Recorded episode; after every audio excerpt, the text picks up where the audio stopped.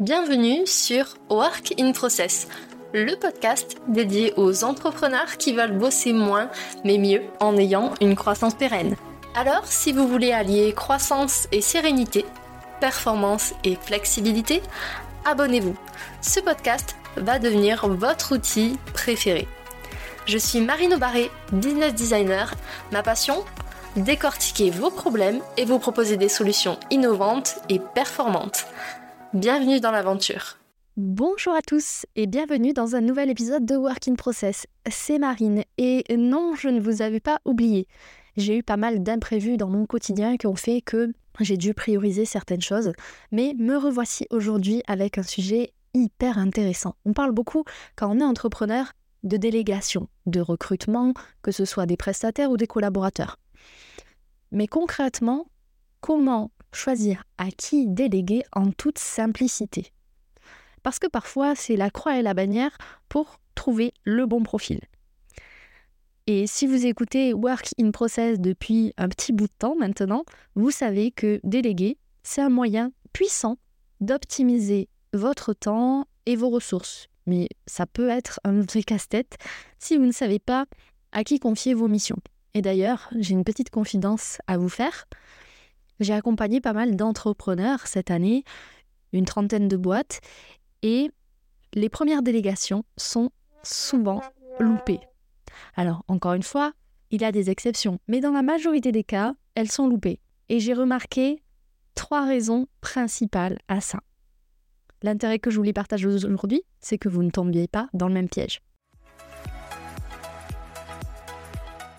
Raison numéro 1 la peur de perdre le contrôle.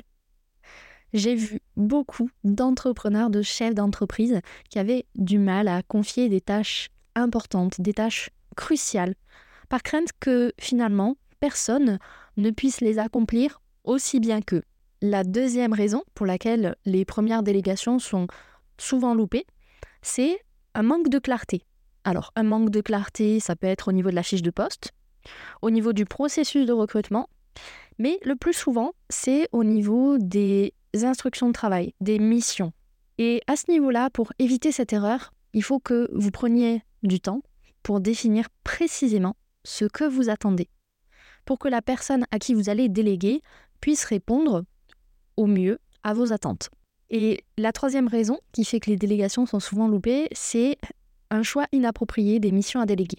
Il y a certaines tâches, certaines missions dans votre boîte qui demandent des compétences particulières ou des connaissances approfondies sur un domaine spécifique. Et à ce niveau-là, il y a deux écoles.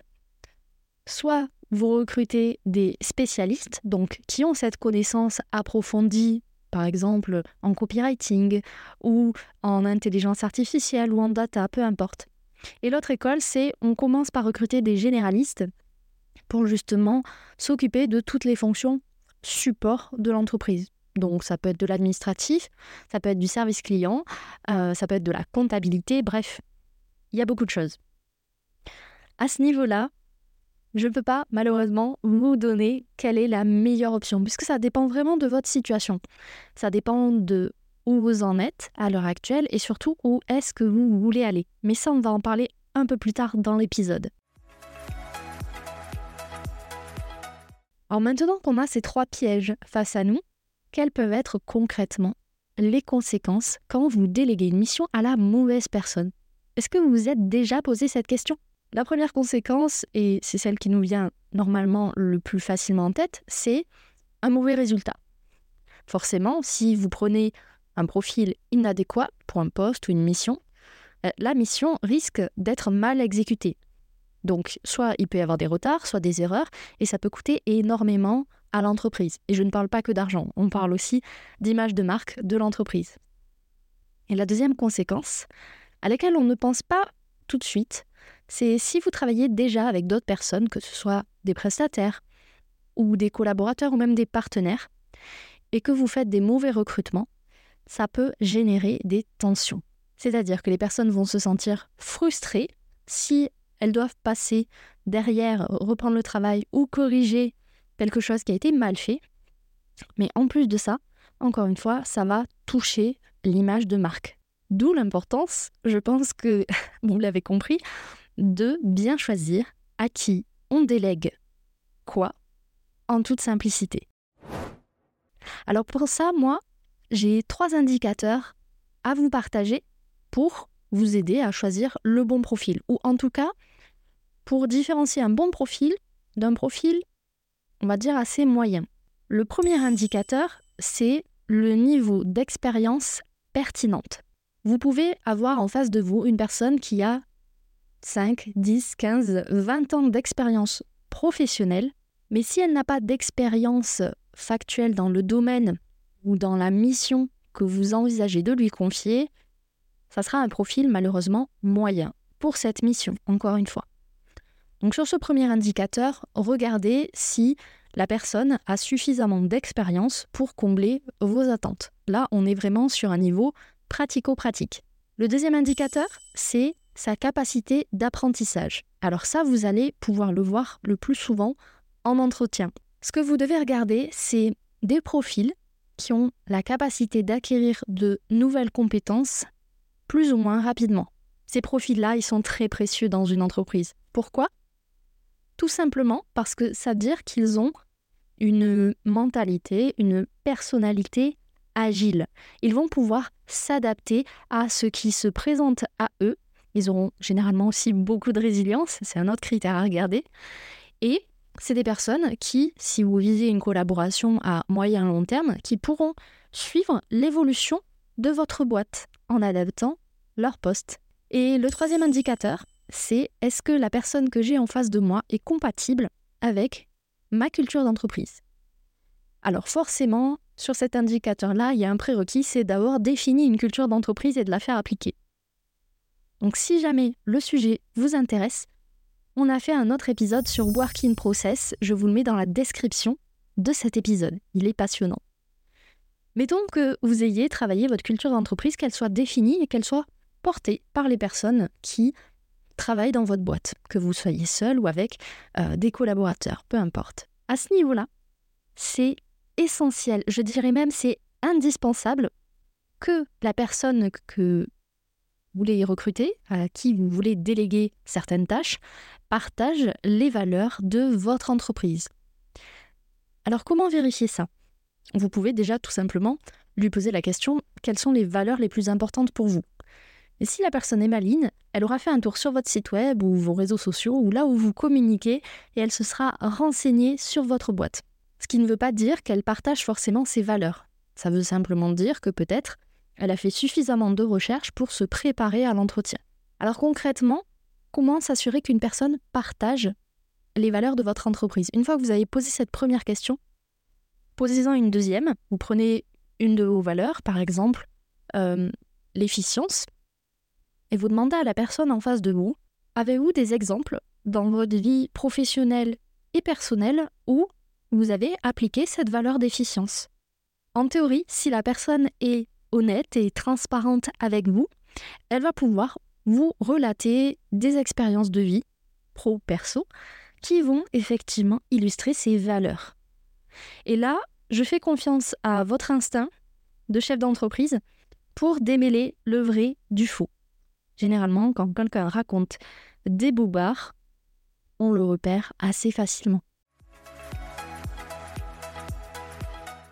Est-ce que vous êtes toujours là? J'espère que oui, parce que maintenant, j'ai quatre étapes très simples pour vous, pour choisir à qui déléguer en toute simplicité. La première étape, et ça revient un peu à ce que je vous disais tout à l'heure, c'est d'identifier les tâches à déléguer. Il y a deux écoles.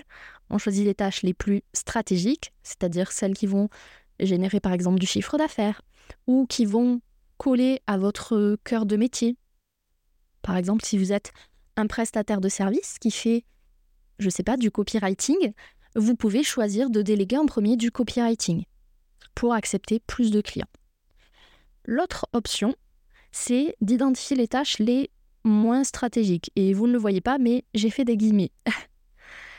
Les tâches les moins stratégiques, c'est ce que j'appelle les tâches support. Et ce n'est pas péjoratif de dire ça. Ce ne sont pas des tâches qui vont directement générer du chiffre d'affaires, mais qui sont vitales pour le bon fonctionnement de l'entreprise. c'est toute l'arrière-boutique qui donne le sens à ce qui se passe devant les clients. À ce niveau-là, à vous de choisir encore une fois en fonction de votre vision, de là où vous voulez aller. On revient à ce que je disais au tout début, en fonction d'où vous partez à l'heure actuelle et où est-ce que vous voulez aller plus tard, vous allez commencer par déléguer un type ou un autre type de tâche. La question à vous poser à ce niveau-là, c'est qu'est-ce que j'ai envie de faire dans mon entreprise? Ah, Elle n'est pas si simple cette question finalement. Est-ce que vous voulez par exemple conserver votre cœur de métier et dans ce cas déléguer des tâches support, ça peut être une bonne option. Est-ce que vous voulez plutôt adopter une casquette de manager et dans ce cas déléguer des tâches qui sont rattachées à votre cœur de métier ou qui sont plus stratégiques, ça peut être intéressant aussi. Il n'y a pas de mauvaise réponse. Juste, qu'est-ce qui est vivant pour vous à l'heure actuelle? La deuxième étape de cette méthode, c'est de définir des objectifs. Je suis sûre que vous l'aviez dit avant moi. Avoir des objectifs qui soient clairs et surtout qui soient très simples. Ça va vous aider à être plus précis dans vos attentes, dans vos échéances et surtout dans vos recrutements. Et ça, ça marche que vous recrutiez des prestataires, des partenaires ou des collaborateurs. Faites au plus simple, faites au plus clair et normalement, ça devrait bien se passer. La troisième étape, c'est de chercher justement ces fameux bons profils. Alors là, il y a plein d'options, encore une fois, en fonction de ce que vous préférez et du type de profil, bien évidemment, que vous recherchez. Vous pouvez utiliser des plateformes euh, de freelance, comme euh, Malt ou freelance.com. Vous pouvez utiliser des recommandations personnelles, c'est-à-dire des personnes dans votre réseau qui vous poussent des candidats. Ou alors, vous pouvez tout simplement publier des offres d'emploi sur des sites comme Indeed ou euh, Pôle Emploi. Et enfin, la dernière étape, c'est d'avoir une communication efficace. Ça, c'est une fois que vous avez recruté votre candidat pour s'assurer qu'il est vraiment à la meilleure place dans votre entreprise. À ce niveau-là, ce que je vous invite à faire, c'est d'être en contact régulièrement pour suivre l'évolution de la mission, par exemple si c'est un freelance, ou des tâches si c'est un collaborateur, et surtout de fournir des feedbacks. C'est important à ce niveau-là que le feedback se fasse dans les deux sens.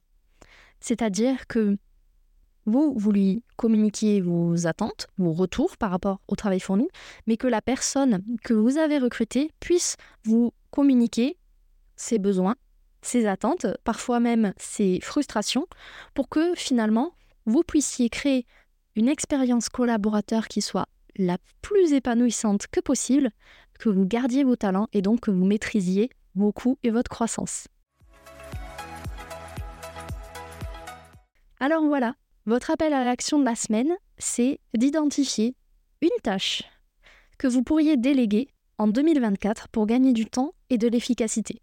Et bien sûr, abonnez-vous au podcast, laissez un avis sur votre plateforme préférée, parce que moi, ça m'incite à continuer à vous fournir du contenu de qualité. À très bientôt. Voilà, cet épisode est maintenant terminé. Merci pour votre écoute. Je vous souhaite à tous une belle journée, soirée et à très bientôt dans le podcast. Bye Cet épisode t'a plu? Tu peux le partager en me taguant ou lui laisser 5 étoiles sur Apple Podcast. Encore merci pour ton écoute, à très vite